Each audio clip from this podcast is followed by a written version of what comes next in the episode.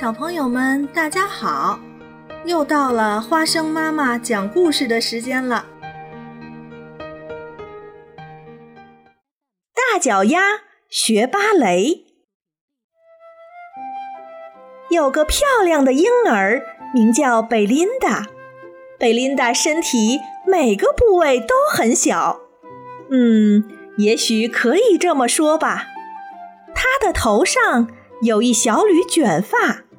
小鼻子、小手、小肚子、小膝盖，还有，我的天啊，一双超级壮观的大脚丫！哦，没关系，人们说，等他长大了，脚看起来就小了。贝琳达长大了，脚看上去却还是不小，她的脚越来越大，越来越大。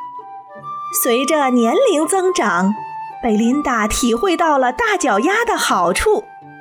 她拿得到饼干桶，她也能够在蹦蹦床上跳得非常高，即使常常落在树上。她很会踢足球，可是她觉得在草地上大步跳跃和跳胜利的舞蹈比射门得分有趣多了。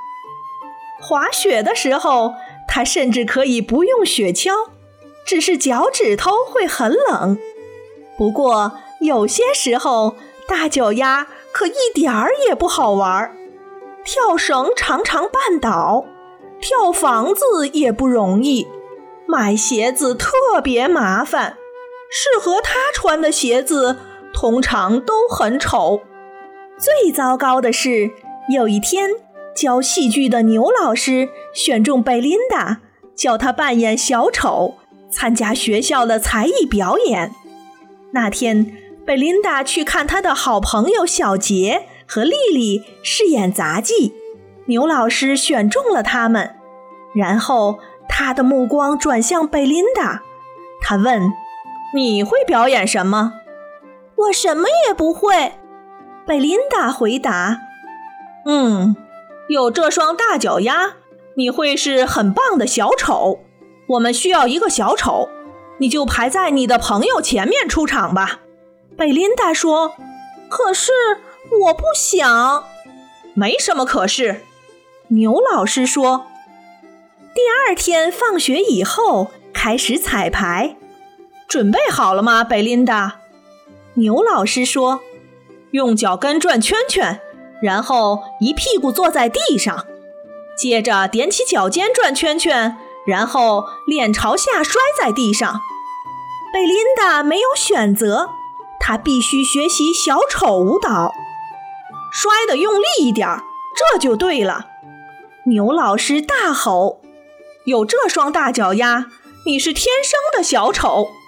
贝琳达觉得很丢脸。彩排结束。他脱掉小丑的服装，丢在一旁，冲出教室。贝琳达想躲起来，于是溜进黑漆漆的表演厅。灯光亮起来，贝琳达才发现这里还有别人。有位年龄大点的学生站在台上，身穿芭蕾舞衣，教舞蹈的燕老师坐在前排座位上。来吧，卡米。燕老师说：“再跳一次，你的舞蹈准备的差不多了。”美妙的音乐响起，卡米轻快地在空中飞跃，忽左忽右，宛如一只蝴蝶。贝琳达忘记了她的烦恼，她想要像这样跳舞。她赶快跑回家，在她的房间里练习跳舞。他假装自己是一只小鸟。第二天，小丑舞蹈的彩排更糟糕。别怕弄脏了，牛老师咋咋呼呼地说：“太好了，你和你的这双脚真好笑。”贝琳达不觉得好笑，她很难过。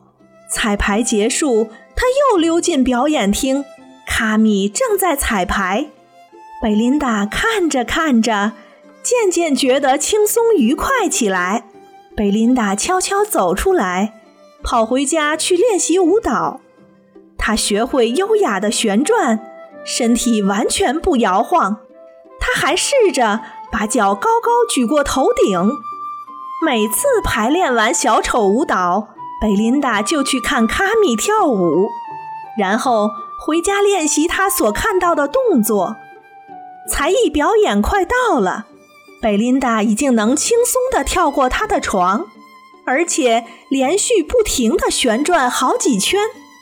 才艺表演那个晚上，牛老师对贝琳达说了些鼓励的话：“记住，你越笨拙越好，让你的大脚丫尽量发挥。”一位舞者优雅轻快地从旁边经过，是卡米，他正要上台表演。我是不是在哪儿见过你？卡米问。贝琳达害羞的微笑。贝琳达从后台看着卡米跳跃、旋转，她的动作多么美妙啊！很快，舞蹈就结束了。该你上场了，牛老师推贝琳达上台。滑稽的音乐响起，贝琳达开始表演。她用脚跟转圈，然后跌坐在地上，观众哈哈大笑，又嘘又叫。接着，贝琳达踮起脚尖转圈，但是她没有脸朝下摔在地上，像小丑那样。她想起另一种舞蹈的感觉，像个芭蕾舞者。不知不觉的，他轻快地在空中跳跃、转圈，两条腿朝两边踢出去，劈成一条直线。哇！观众大喊。嘿！牛老师大喊。贝琳达优雅地旋转，横越大半个舞台。她最后连续转了六圈，然后向观众屈膝鞠躬。热烈的掌声和欢呼声在他的耳边响起。贝琳达回到后台，牛老师暴跳如雷，一点儿也不好笑。